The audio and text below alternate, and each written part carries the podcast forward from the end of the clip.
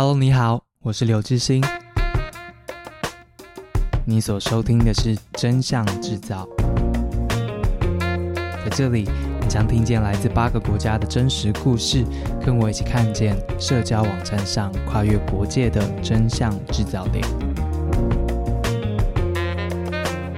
欢迎你再次收听《真相制造》这档节目。这是一档跟着一本书一起推出的 Podcast 节目。如果你是还没有看到这本书的人的话，那跟你提醒一下这本书的书名好了。它有一个超级长的书名，叫做《真相制造：从圣战士妈妈、极权政府、王军教练、境外势力打假部队内容农场主人到政府小编》。这是一本收录了我过去五年在八个国家采访的一本书，讲的是一个真相。制制造链怎么样在社交网站上面成型，然后影响每一天我们所看见的东西。后面的行为者有很多各式各样的人，从打工仔啊，到一个集权政府啊，等等等，或是大家现现在可能最关注的是。政党怎么运用这样子的一个新的资讯传播技术，在影响我们每一天收到的讯息？今天这一集播出的时候，大家应该都已经在网络上面看得到这本书了，就是正式上市了。哦耶！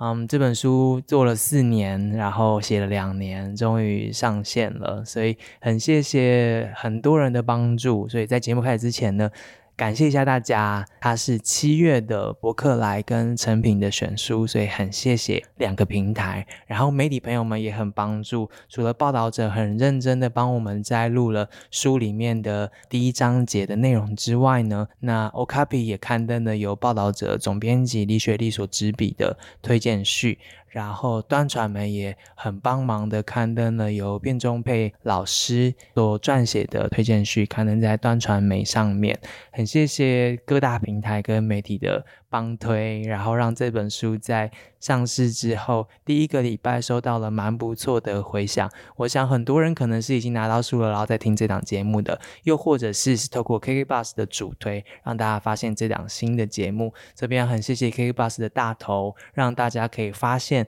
有这个比较不一样的一个 Podcast 节目在平台上面出现了。所以如果不知道你是有书或没有书的听众，但是都不影响你听这档节目，因为这档节目每一集要讲的都跟书的内容不会爆雷，但是其实你会听到更多，可能是书里面采访的人，他来到节目当中公开的告诉大家他们的心情，又或者是我觉得在真相制造链上面，我认识一些很酷的人，他们在做一些很了不起或是自己都觉得很好奇的事情，所以希望透过这个节目来邀请他们来分享他们所看见的。那除了透过听 Podcast 之外，其实我们这本书也有一些线上活动，所以你可以关注春山出版社或是我自己的脸书上面的账号，那你会看见接下来可能有两场或更多的线上活动会发生。对于有书或没有书来说，其实都不影响。但如果你已经看书的话，线上活动的话会帮助你更好的理解啊、呃、书里面的故事。如果你觉得你对这本书有兴趣，随时可以联络我们。这本书的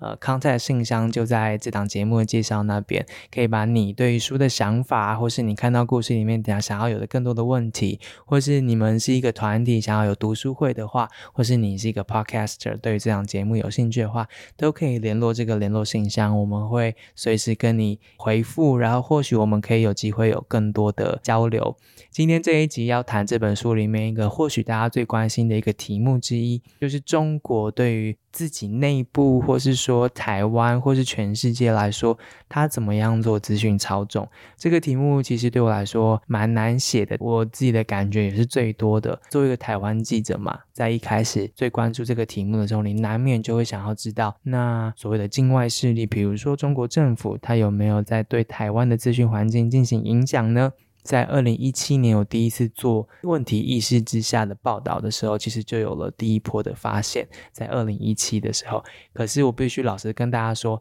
二零一七的时候我写这个题目啊，其实没有什么人在在意这件事情，就是。嗯，虽然川普当选了美国总统，然后让大家对于社群网站的影响有更进一步的认识了，但是回到台湾，大家对于台湾的资讯环境里面有多少的资讯操控，或是多少的所谓真相是被制造出来的，大家的注意力其实还没有太多，情势其实后来才开始有了转变。二零一七年那时候我做了这样子一个报道之后呢，嗯。真正第一次对于这个题目有进一步想要理解的，其实就是政府官员跟。各国的官员，那时候我进到了，比如说台湾政府里面呢、啊，跟一些高层的长官们讨论关于假新闻这件事情，然后或者是在美国，那时候有很多的智库开始研究社群网站上面的假新闻的操纵，他们会在世界各地取经，或是说去了解各地的现况，有一些就来到了台湾，然后在外交部的安排，或是美国在台协会的安排之下，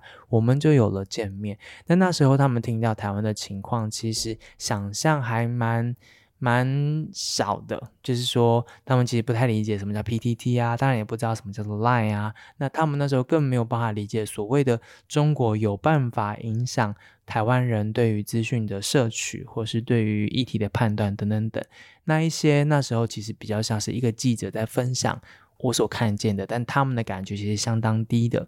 但情势开始有了改变，其实就跟今天要访的这个单位有关系。那时候沈博洋老师在二零一七年底的时候开始，呃，大量的倡议，就是除了俄罗斯的对于境外的资讯操控之外呢，也该看一下在中国对于台湾来说，透过地面也好，透过云端上面的操作也好，怎么样影响台湾人这边的资讯的理解，或是我们所看见的东西，所谓的真相是怎么被制造出来的。那时候，沈老师就开始做大规模的倡议，然后提高了很多人的意识。接下来，他们就拿到了一些资源，然后就成立了我们今天要介绍的这一项的智库。那当然，二零一九年的香港，然后二零二零年的疫情，这两大重点事件呢，也都让中国对于资讯操纵，或是所谓的大外宣的这个各个手法，被全世界的人给感受到了。书里面第五章就是这样写着：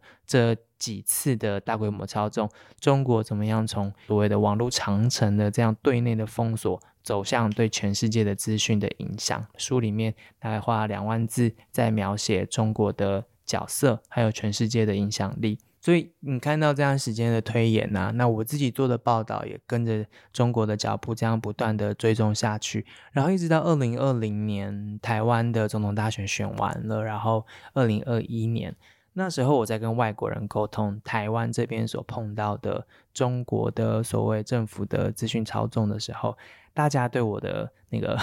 看待我的眼神都完全不一样了，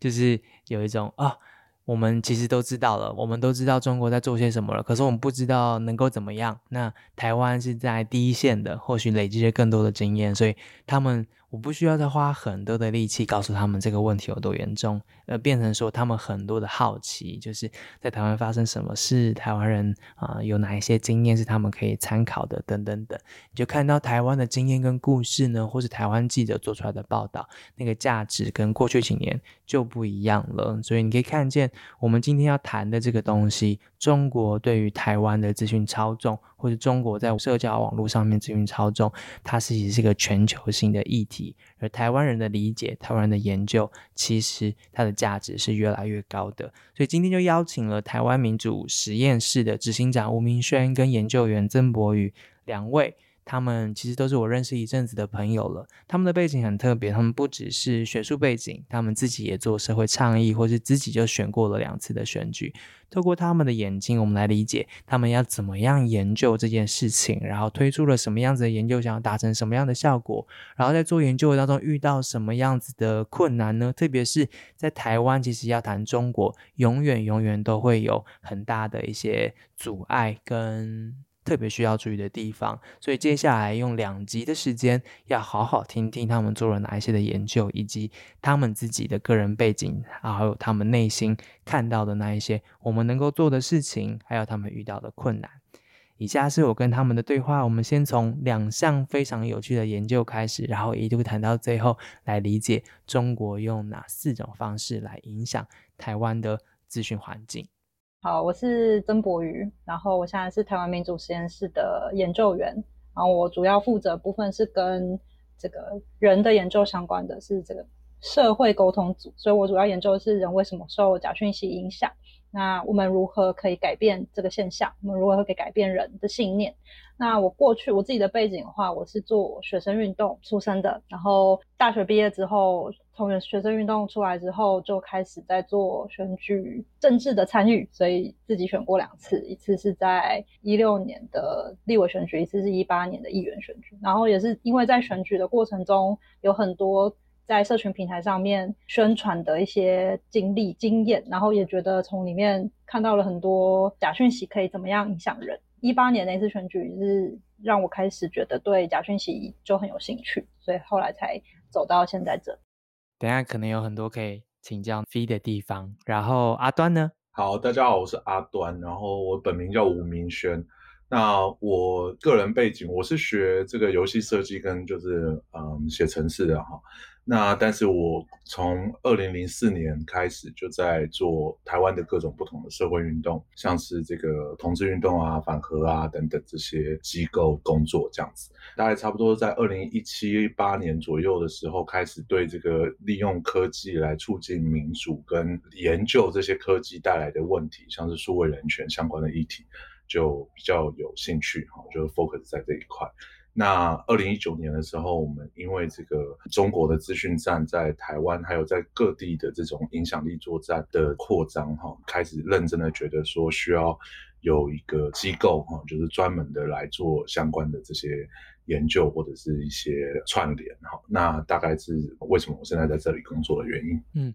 民主实验室其实还没有成立很久，但也有几年了。可以介绍一下成立到现在你们的研究方向，或是刚刚听到 f 是属于社会沟通，那你们总共有分哪一些的可能部门或是面向吗？你们想要达成什么样子的成果？嗯，我们其实呢，直白的说呢，就是我们希望成为最理解中国在新时代利用这些科技、社群媒体的这种大外宣或者资讯操作的策略。那嗯，包含串联一些相关的专家，所以我们在最一开始的时候就设定了一些比较大的方向。第一个就是我们会支持一些科技工具的开发，或是用线上数位的这些工具来做调查，然后来提供更多的证据。嗯，那第二个部分的话，就是刚刚阿飞介绍的，说我们会希望能从人的心理哈，或者是人的这种行为的模式去理解，说这些讯息到底是谁在相信这些讯息，那他们为什么相信这些讯息？他背后的动机，他背后的恐惧，或者他背后的这种信念到底是什么？哈，那我们怎么去试着就是降低这些嗯 propaganda 或者 disinformation 在他们身上的影响？嗯，那第三个部分就是我们做比较多的国际串联，就是说台湾呢，事实上是受到中国的影响力的作战，或者是这些渗透，其实非常多年了。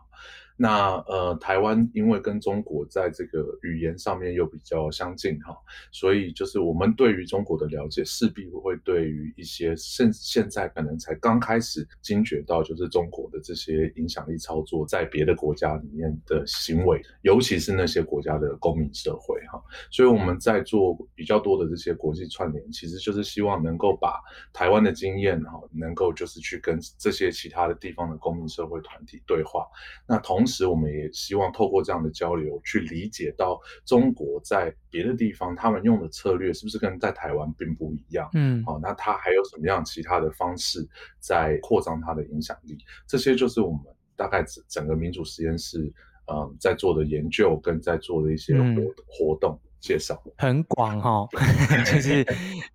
要理解中国跟科技之间的应用跟影响，然后还要理解。大家受众这边的心里面的问题，跟理解他们为什么会受影响，然后还要把台湾看见的东西跟国际做交流跟分享，其实这三件事都相当的不容易。今天想要麻烦两位分享，主要是两份你们最近跟过去一两年做的研究，就是中国跟台湾的影响，还有你们最近从六四这个来做 narrative 的分析。那在那之前，我想先问一下，就是因为我们这个频道主要在谈不实资讯嘛，那 Fee 可不可以告诉我们一下，在台湾，你应该试图了解的是谁会相信不实资讯，或者说不实资讯会特定对哪一些的人群产生什么样子的影响？在一开始的时候，可不可以告诉我们，到目前为止你的发现？嗯、其实关于到底谁才会受影响这件事情，是一个要去了解他们，真的是非常困难的一件事情。那有一个很主要的原因，就是因为大部分的人其实不太愿意承认自己会受不实资讯的影响。那所以因此，研究他们或调查他们都变得很困难。嗯，对。那关注我们过去的调查，其实有在台湾有几份研究。那有一些研究呢是比较偏重在，比如说年龄或他们的社经地位。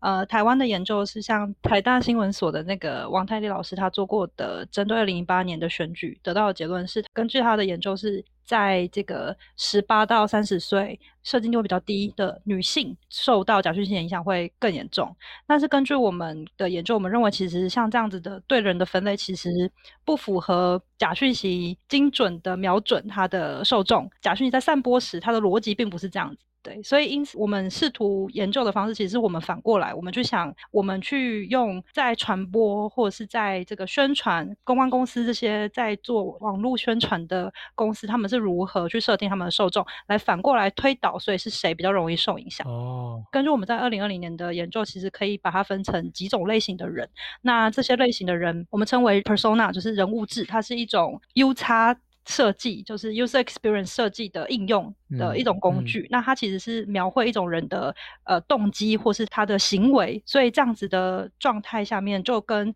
过去的那种学术性质的研究对人的描述很不一样。那我们把在台湾可能会比较容易受到影响的这些人，我们目前有区分出四种类型，但其实实际上根据我们的了解，应该有更多。但是想要更精准的了解他们，就需要有更多的研究的空间。那这四种类型基本上，比如说包含坚定的政党支持者，无论是哪个党的倾向。这样支持者，坚定的政党支持者，他们都容易相信某一种类型的假讯息。也就是说，不是某一种类型的人都会相信假讯息，而是不同类型的假讯息，他会去精准的瞄准不同类型的人。嗯、哦，那有一种类型的人是政党的支持者，嗯、那这些人特别容易受到跟政党相关或跟政治的 ideology 相关，呃，怎么讲？政治的意识形态，同对政治意识形态，或者是政治的认同相关的假讯息，嗯、这些人会特别容易传播。那他们传播的很大的原因是为了凝聚共同阵营，嗯、然后打击不同阵营的这个共识，所以他们的传播假讯息是一种凝聚。那还有另外一种类型的人是，他们并不是真的深信不疑这些假的资讯，他们传递假讯息只是拿来当做聊天的话题。嗯，你可以想象，可能是一些可能中高年龄层，然后他们并不是很少社会连接点，他们非常多社会连接点，他们很可能有很多的 LINE 群组，很多的 Facebook 社团，呃，很常在市场跟人聊天，哦、嗯，或者跟邻居聊天，这些人，那因此这些假的讯息其实是他的一个聊天的话题之一，所以这些人很容易传播假讯息，但他并不深信，所以当你要做这个事实查核，然后你跟他讲说这是假的，他也很可能就哦就接受，好吧，那这是假的，对，那相较于这种人，他可能。会接收到的，或者是传播的假讯息，可能就不那么一定跟政治有相关。很多健康类的假讯息啊，嗯、或是很多是这种民生经济相关的假讯息，有可能都是在这个时候出现。那还有一些是对政治冷漠的比较年轻的族群，嗯、那可能相对来说就跟刚刚提到的台大王泰利老师的研究所描绘的那群人比较类似。那这些人，他们其实。接受讯息的管道可能大量来自 Facebook，那他可能不太会有其他的资讯来源，他不太看新闻，不太看电视，不太看报纸，哦、那所以他的讯息来源从 Facebook 上面来，嗯、朋友传的讯息可能就会受到影响。那还有一种人可能是比较是经济相关的经济选民，可以这样讲，那他们可能比如说中年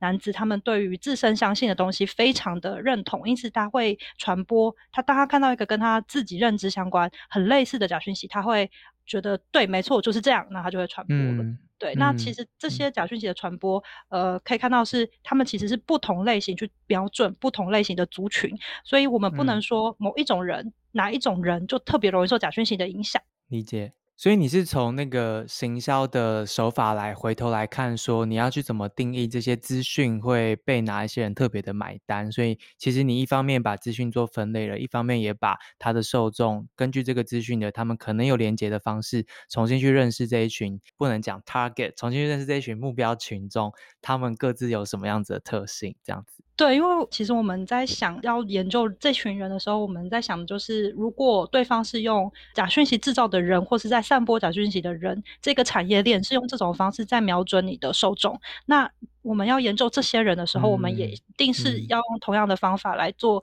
这个反逆向工程，嗯、才有办法研究出来。之所以要这样做，还有一个很大的原因，就是如果我们想要研究如何影响这些人，比如说我们的事实查核结果。我们是不是也不是同一套对所有的人都适用？嗯，我们之所以要选用这种方式，就是我们还想知道，那如果我想要改变它。我想要给他，比如说针对民主相关的讯息，那我该如何去散布？对，上次你告诉我说，就是如果我们要做媒体素养，或是传递真实的讯息的话，也必须根据这些目标群众，然后去调整你讯息的模式。书里面其实有采访剑桥分析的 Brittany Kaiser，他那时候他就说，就是反正就他所谓的老板告诉他的，就是你要让你的受众感觉到热，他就会想要去喝可乐了，而不是努力告诉他可乐有多好，是让他热。所以其实。就是创造他需要那些资讯的一个内在的动机，所以你的这样的分类其实跟他那时候谈的蛮像的一个逻辑。那你们最近一个计划特别去研究了关于六四，然后各式各样的否认六四存在的 不同的话术，我觉得可能跟你刚刚讲的这部分的研究的逻辑有相关。可不可以两位介绍一下这个计划的起源是什么？因为它其实蛮特别的。真的起源就是我们就是常常在看这些东西，然后我们就常常看到这些内容，然后我们就叫别的团体说：“哎，这个六四快到了，就是要不要来做这个？好像蛮有趣的。”然后对方就没有没有时间，也没有，没有想做。对，然后我们就那不然我们来做好了。对，不然我们来做哈。结果我们一做就拖了一年，所以其实是去年这个东西是去年结束后，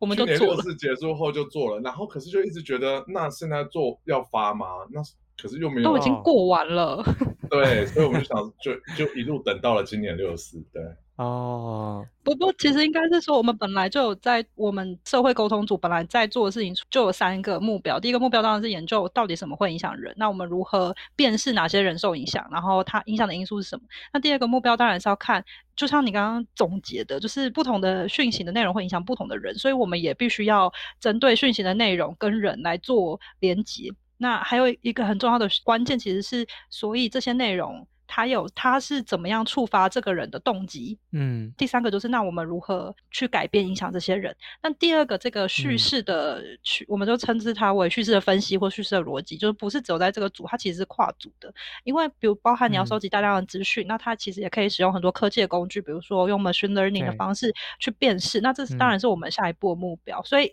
本来中国大外宣就在我们预计想要研究的范围内。那之所以选择六四，就是真的刚好就六四到了，嗯嗯、然后我们就一直看到这些讯息，所以我们就做了。当然，当然，对，六四蛮指标的，我觉得研究研究这个时间点其实是蛮合理的啦。因为其实我们自己在做六四的时候，也觉得它它很指标的一个关键，其实是我们在做六四的时候就发现，它其实跟香港支持港警啊，或是当时这个国安法通过的时候那一片叙事其实很很雷同。那它其实也跟可能很多打压这个新疆的叙事方式其实是很雷同，所以其实我们一边在做的时候，就一边在想说，这个或许是一个。从六四开始，然后但是我们想要做的其实是整个大外宣的叙事的分析，或它的逻辑到底是什么？对，因为六四这一天是一个，就是如果你讲网络审查或是中国网络上面的资讯控制的时候，一个最重要的每一年一度的一个操兵的时间点，所以其实很多的研究单位都会在这时候去爬网络上面发生的事情，然后来理解今年度中国的网络审查的工具，或是各企业各平台审查的方法跟逻辑跟去年有没有做不一样的变化？它就是一个一年一度的大拜拜的感觉，不管是研究者还是审查者，都在这个时间点，大家来重新控制一下网络上面会发生的讨论。你们的报告里面把所有的否认六四存在的这些说法分成了三类，就是不正面回应，或是直接否认它的存在，或是合理化它的存在。你们是收了多少的？讯息，然后做出这样子的结论，然后分成这三类之后，对你们的研究有什么样的帮助吗？对，因为我们一开始还没有很多科技工具可以使用，所以我们在做这一个网站的时候，因为就讲了嘛，是我们其实是前一年做的，所以我们其实是用人工的方式去看的很多很多篇。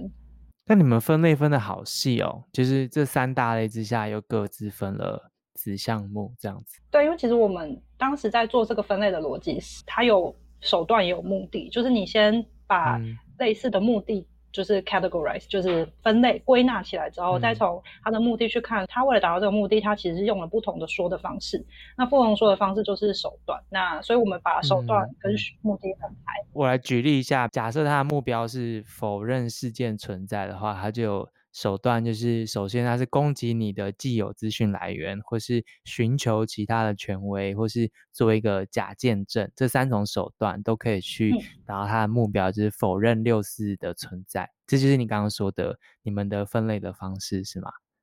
对，没错。嗯，理解。你们做这个其实听起来花很多的功夫，诶，就是要去理解各种说法，以及他们说的。目标跟手段，然后你们要提供的是什么？是如何跟这些人聊天吗？如何回应他们的丢出来的东西吗？嗯，等一下，我有一个数字，但我得看一下，大概三万吧。对，我记得是三万。嗯，对，三万多，类似这样的 comment，就是回应或是留言或是这个 po 文。对，然后这我们之所以要做这个网站，其实有一件我们很相信的事情是，你要跟他对话的时候，你一定要先知道他想要跟你说什么。嗯，然后我们的前提假设其实是沟通一定是最可以消灭假讯息的方法。然后在这个假设之下呢，你当然是希望是有一个有理性或有品质的沟通。那有品质的沟通，你一定要知道，所以他要跟你说什么。但你要除了他表面上跟你说的，其实你要知道他的目的是什么。比如说，我今天跟你进行这样的对话，你的目的可能是希望透过这样的对话引导我讲出什么东西，有可能是这样，嗯、或是。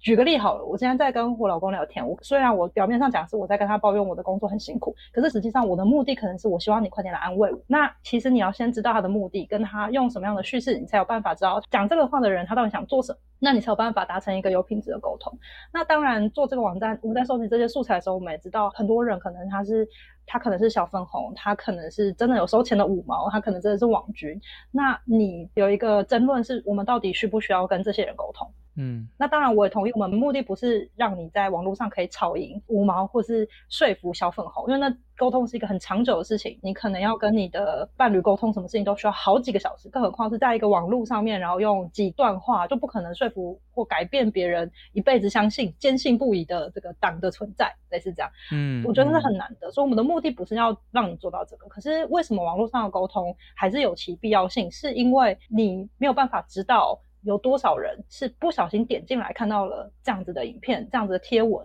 那他在他没有像我跟阿端，可能已经在这个人权或网络上面民主这一块。做这个 NGO 很长一段时间了，我们知道六是怎么回事，我们知道呃为什么这些人会这样讲，他们试图掩盖什么样子的真相或是事实。可是你没有办法，永远没办法确定到底有多少人是其实不知道这一切。他点进来看到这个，他看到一堆比如说假见证，中国人居然说他当时看到学生把警察打死，会不会其实是真的呢？那根据过去的研究是，当你看到的频率越高，你越有可能倾向相信，就是这是人的一个认知的偏误。嗯嗯，那如果下面都没有任何人留言，很理性的跟他们说，哎，其实实际上的数字可能是如何如何，根据中国这个公安自己公布的数字是如何如何，那我没有一个参考的说法，我会不会有可能真的一直看到都相信？尤其像我们这是很多素材，其实在 YouTube 上面收集，YouTube 真的很可怕，哦、你只要点进一个，比如说假如说六四是假的，它就会推荐你一堆。相关的影片，对吧？你下一次在 YouTube 的时候，你的首页上面就满满都是这种类型的讯息。对。那如果真的是你越看越多，就会相信，嗯，有可能真的不知道这件事情的人就会相信。嗯。所以我们当时在做的时候，当然是希望透过叙事的分析，可以建立、打造一个有可能沟通的网络的方式。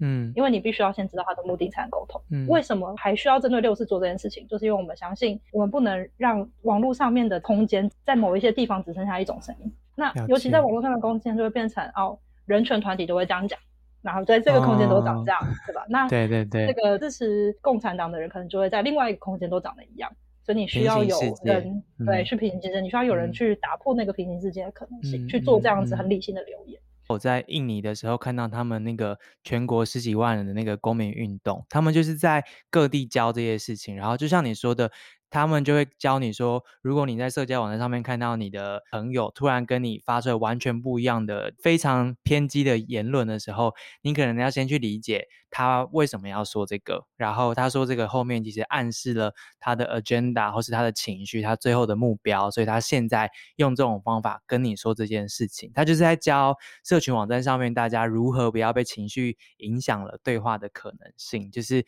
他们那时候说的，就跟你刚刚说一样，要先。基本的分清楚目标跟手段，他为什么这样说话，然后他想要达到目标什么，然后你才能决定你怎么回复他。所以我那时候看到的时候，觉得这个跟他们做的事情其实是一一样的。然后这份报告，我觉得还有另外一个有趣的事情是，其实虽然研究的是六四啊，但对台湾人来说其实蛮重要。就是我们等下讨论另外一份研究，就是我们常常会感觉台湾人接收到的讯息可能来自于完全没有办法想象的一些来源，于是他有了对某件事情跟你完全不一样的想法。然后我们在沟通就是这个假新闻这件事情的时候，其实大家就会说，你可能要先去确认一下他的资讯来源是什么，然后你才有办法继续跟他讨论，说他现在说的东西是真的还是假的，然后你怎么帮助他解决。所以我觉得你们的这个研究也可以帮助。台湾人，比如说，假设就是有台湾人告诉你说他觉得六四不存在，你可能需要先确认一下他看到的是什么。他看到的可能是完全否认，或者他看到的只是一个支持中国共产党很伟大，所以他合理化不同的说法的来源。所以看到这个报告的时候，其实我就是自己脑补了很多啊，然后觉得其实很实用。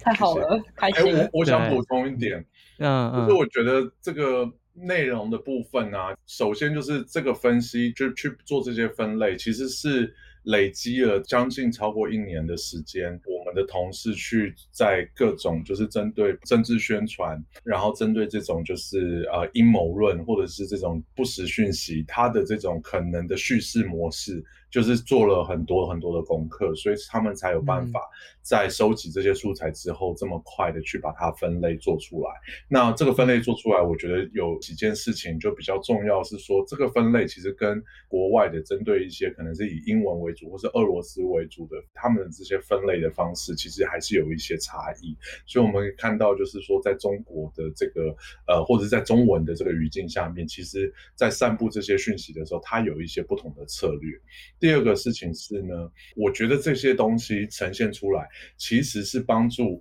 他从来没有在他自己的涂鸦墙上面看过类似讯息的，就是说，哎，如果你同文层很厚啊，你从来没有看过，是外面的世界有很多人在说 六四从来没有发生过啊，你。你说有发生过六四这件事情，我怎么从小到大都没看过任何照片跟影片呢？啊，那就是会有人这样讲嘛，哈，那就是这一类的讯息，我觉得可以摊开来让大家看看，哈，说，哎，这个战场还没有结束，它换了一个形态，哈，还在发生，然后这件事情并不是一个遥远三十几年前的事情，它到现在它都还有在这个 battle，哈，就是还有在战斗，那只是它换了一个形式。那最后一件事情就是，我觉得大家看到。这些人留言的时候，我们想要告诉你的是说，你不要很快的就是生气，然后去要想要去跟他吵架，跟这些小粉红，或是跟网络的留言的人哈，因为其实。在看这些留言，大量的看他们的这些讯息的过程当中，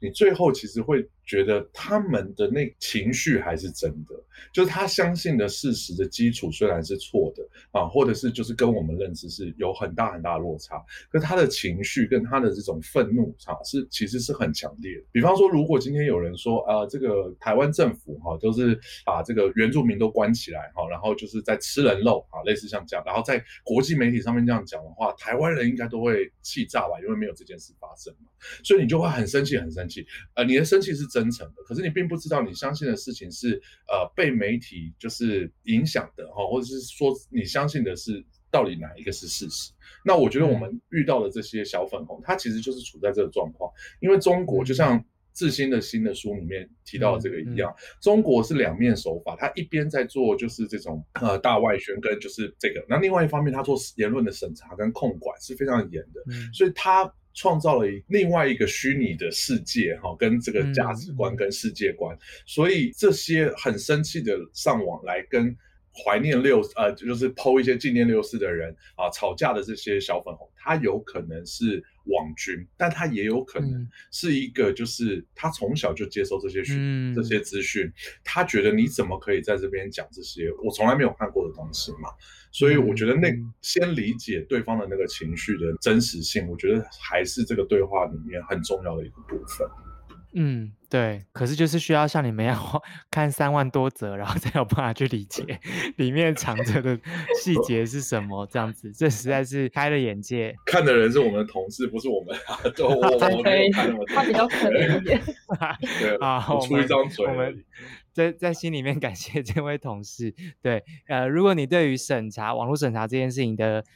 细节是理解的话，可以去听这个节目另外一集。我们花了很长一段时间在听 Citizen Lab 解释那个网络审查是怎么来的，而且那个细节其实比我们想象中的更，我觉得更夸张、更有趣啦。但就像刚刚说的一样，就是我觉得阿段说那个很好，就是。其实很多人并不知道这些是现在进行式，就是大家没有看过，还有这么多否认六四存在的各式各样的说法，就是因为大家都在自己的同温层里面。那我想你们会对这些相对来说了解，是因为你们做中国的不实资讯还有资讯操对台湾的研究，其实做了一阵子了，然后你们也归纳出了四种主要的影响的方式，所以其实你们要看这些也看了。蛮久了，就是其实有一些管道透过中国那边的资料是可以影响到台湾人这边所接收到的资讯的。那可不可以分享一下你们看到了这样的影响可能是哪一些？就是那样的资讯大概长怎样？然后你们归纳出的这四种模式可能是哪四种？呃，我先讲讲，然后阿飞补充一下好了。好，那中国攻击台湾的四个模式，在我们先前发布的一份就是研究报告里面呢，其实是有沈博洋教授，他是有把它归纳出来。好，那这个其实当然是呃收集了很多相关的这些资讯，然后我们有做一些就是案例的分析嘛。那这四种模式分别就是这个外宣模式，然后这个粉红模式，然后跟这个。内容农场以及最后是这个协力模式，哈，那这四种不同的方式。那之所以要去区分这四种模式呢，是因为我们要了解他们在这四种不同的模式的时候，他们使用的手段跟工具，还有他们使用的这个频道是什么。那以外宣模式来说的话，我们经常观察到的外宣模式，基基本上就是透过中国的官媒。或者是一些其他的在台湾在地的一些比较轻松的媒体哈，他们就是去配合，然后呃所有的讯息都是由这个官方定调的哈，是符合就是中国的这个外宣的这个呃叙事的模式。那第二种就是粉红模式，那这也是大家常常就是会在网络上看到的哈，就是各式各样的这些、嗯、呃你不确定他到底是爱国人士呢，还是他是这个有收钱的网军，又或者他是呃有收钱的爱国。人士哈，然后就是不了解，那但是就是非常大量哈，然后他们会去各个地方出征啊，或者是你在很多其他的这个 YouTube 频道上面，你就会看到他们的留言。那第三个就是内容农场模式，这个致新之前做的研究跟就是报道哈，就是里面有更详尽的这个内容，但主要就是说有很多的这种呃包装成新闻或者是内容的网站哈，那他们是用大量的复制跟就是产生出一些就是非常便宜的这种内容的方式哈，去大量的散布。然后第一个它可以让就是一些事情啊，你可能在搜寻的时候发现，哎，怎么有各式各样的不同的来源都在讲这件事，那这件事可能是真的。那又或者是他可以去欺骗这个很多社群媒体的演算法哈，让在二零一八年以前哈，然后就是让这些社群媒体去 promote 这些网站哈，因为他们觉得这个网站很热门，因为它有很多的内容，然后很多人在分享各式各样从这个网站来的连接哈。那这个后来 Facebook 有跟 Twitter 都有调整，不过呢，现在这种内容的农场的模式呢，就转移到了一些像是影片的这种平台，像 YouTube 哈，因为这些影片的平台，像我们刚刚前面提到的，他会去用他的演算法来帮助这些内容的生产者去推广他的内容给更多的受众哈。你只要看过一部两部他的影片哈，那他接下来 YouTube 就会自动的去推荐很多他的影片来给你哈。那这些影片呢，有很多真的是用非常便宜的方式，他可能是用这个电脑的语音哈，去念一段旁白，然后剪接一些照片，它就可以产生出一个影片。好像这样的内容，它就慢慢转移到这种影片的模式。以及最后一个就是在地的协力哈，就是在地的协力者，就是他从生产跟制造还有三播，它其实都是在。呃，台湾发生啊，或者在当地发生，嗯、就是说，它实际上可从中国这边收了钱，收了指示，可是呢，实际上在台湾生产这些呃不实讯息的内容的人呢是台湾人，然后呢，嗯、散布这些讯息的人也是台湾人，所以你在追查的工作上面呢就会非常非常的困难。可是我刚刚最前面那两种外宣模式啊，哦，或者是粉红模式，那个是我们最容易观察到的。嗯可是呢，它偏偏是我们认为在这四种模式里面影响程度最最低的。嗯，就真的我们要去担心的，其实是后面这两种，就是内容农场的方式。因为呃，谎言说久了，就是会有人把它当真嘛，哈，所以他用、嗯、又透过这些科技的平台的方式，让你就是抓不胜抓，然后他的这些频道，他就算被关了，他也可以很快的再开出。啊，另外五十个、一百个不同的频道，后面这种协力模式，这就更不可能是民间团体这样子透过一些开放的这种情报，大家可以搜寻到这种开放的资料，就是可以去追踪的哈。因为这牵涉到了，就是可能它包含像是金流或他们之间的这些关系，那这个都是对台湾的影响哈，可能是会比较大的。嗯嗯，其实阿端刚刚这样子快速的讲过，我其实很推荐大家去读那一份报告，叫做震耳欲聋的低语。低语，对对对，大家可以去看一下。其实里面刚刚除了这样子的分类之外，其实它里面很多的。表格跟案例是可以帮助大家快速的理解这四种模式可以产生出来的所谓的资讯的样态可能是哪一些，然后它传播的途径。另外，里面一张表格对我来说很有帮助的是，刚提到其实行为者有很多种。就是有小粉红啊，有内容农场的经营者，它可以是非常 random 的，全世界任何一个可以登入那个内容农场平台的任何一个打工仔，他都可能是其中的行为者。但他同时又包括了大外宣，就是可能是中国政府的，不管是地方还是中央政府的大外宣的这些国家所聘用的公务员也好，或是网军部队也好。然后他还包括了在地的协力者，这些协力者可能包括了想要赚钱的，或是想要赚政治利益的，想。要赚政治地位的等等等的，他们都有这些不同的动机，在这样子的四种途径当中去扮演一个角色，然后让来自中国的意识形态或是一些资讯，可以这样子的或直接或间接，或是刻意或不刻意的方式，流到了台湾人所浏览的页面上面。这个是那时候采访。民主实验室的时候，我觉得帮助很大，就是从动机这方面可以让大家重新去理解，有哪一些人都在我们的书叫做真相制造嘛，在这个真相制造过程当中，他们都掺了一脚，可是他们的动机可能是很多种，所以他们身份也可能是很多种。然后，如果我们要观察的是中国的话，民主实验室的这四种渠道，大概就是渠道是一个中国用语，这四种模式可能是大家，我觉得这个分类可以很好的帮助大家。谢谢你的收听，而且听到了最后，希望今天这一集对你来说是有帮助的。台湾民主实验室做了非常多的研究，我们接下来会再用下集的时间来听听看这两位具有非常不同背景的人，他们怎么看待自己所做的研究，还有资讯操纵在现代社会里面的意义。最重要的事情，最后我还问他的是，我们能够做什么样子的事情，或许可以让局面变得更好一些。如果你对于这个题目有兴趣的话，欢迎看一看这本书。这本书不只是写中国，我们写了七个章节，共八个国家，在世界各地都发生了这样子的事情。不管是商人，还是呃政府，或者是一般人，他们在社交网络上面怎么样制造真相，然后那样子的制造怎么样影响每一天我们的情绪还有认知上面的自由。如果你有兴趣的话，赶快透过这个链接买一本书，然后告诉我你所看见的，还有你所想象的。或许未来我们可以在不同的场域里面，一起为这个议题更加努力一些些，让大家都稍微离自由跟真实再近一些。谢谢你的时间。然后如果你有兴趣的话，赶快去听下一集，或者是透过各种方式联络我，告诉你的想法。如果你们有呃读书会的需求啊等等，都可以告诉我或出版社，我们可以尽量来安排。那我们下一集见喽，拜拜。